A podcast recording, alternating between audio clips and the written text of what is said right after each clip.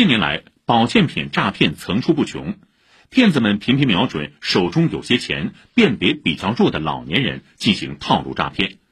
昨天，上海盈东律师事务所李斌律师带着自己四年被骗走了二十多万元的岳母许阿姨，走进本台《法眼看天下》节目现身说法，请听报道。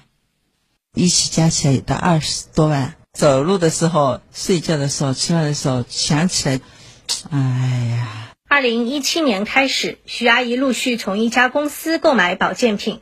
后来，公司推出投资业务，号称只要每月投入几百元，不仅可以定期获得分红，还能免费试用保健产品。许阿姨于是成了一名投资人，并多次追加投资。尽管从二零一八年开始，她再也没有拿到过分红和本金，但公司时不时组织一些活动、讲座，还会送点产品，这让许阿姨相信公司只是暂时经营不佳。到了今年，她似乎看见了希望，高兴之下才和女儿、女婿说了这事儿。女婿李斌律师说：“我母亲可能觉得这个公司还是活着的，还是有希望的。负责人又出现了，你们现在。”要投资一笔钱，等到公司上市完了之后，会给他们一次奖励房子。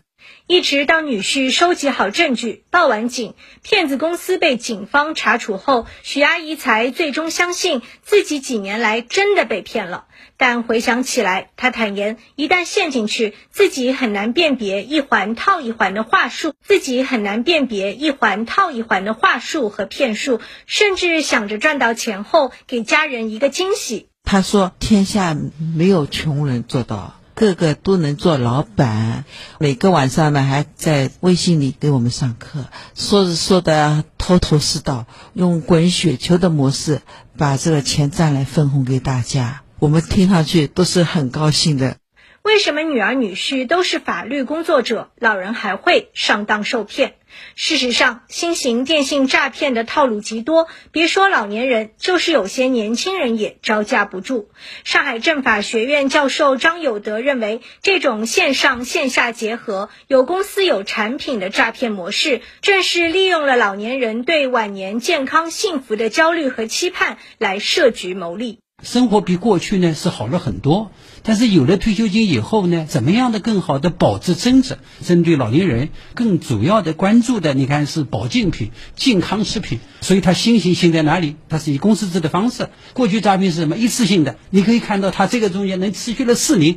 李斌自我剖析说，几年来，许阿姨没有透露过详细情况，而且在一开始，他和妻子甚至认为，只要老人高兴，买点保健品无伤大雅，这些都给了骗子可乘之机。自身内心还是蛮自责的，作为儿女来说，也没有察觉到母亲有什么异样，关心确实比较少。许阿姨是勇敢的。通过电波说出自己的亲身经历，希望更多老年人能从中了解套路、吸取教训，防止被骗。李斌也表示，作为律师，他有更大的责任来普法、来宣传。事前、事中、事后都要站出来。遇到这个事情，觉得自己不对的时候，我们就要告诉子女、告诉身边的亲戚朋友。在事中知道了被骗了，那我也要站出来，怎么样能够挽回损失？那事后我在处理这个过程当中，更要站出来，帮助我们警方来收集证据，吸取这种经验。我母亲就是事后来站出来，让大家知道这样一个骗局。以上由记者刘婷报道。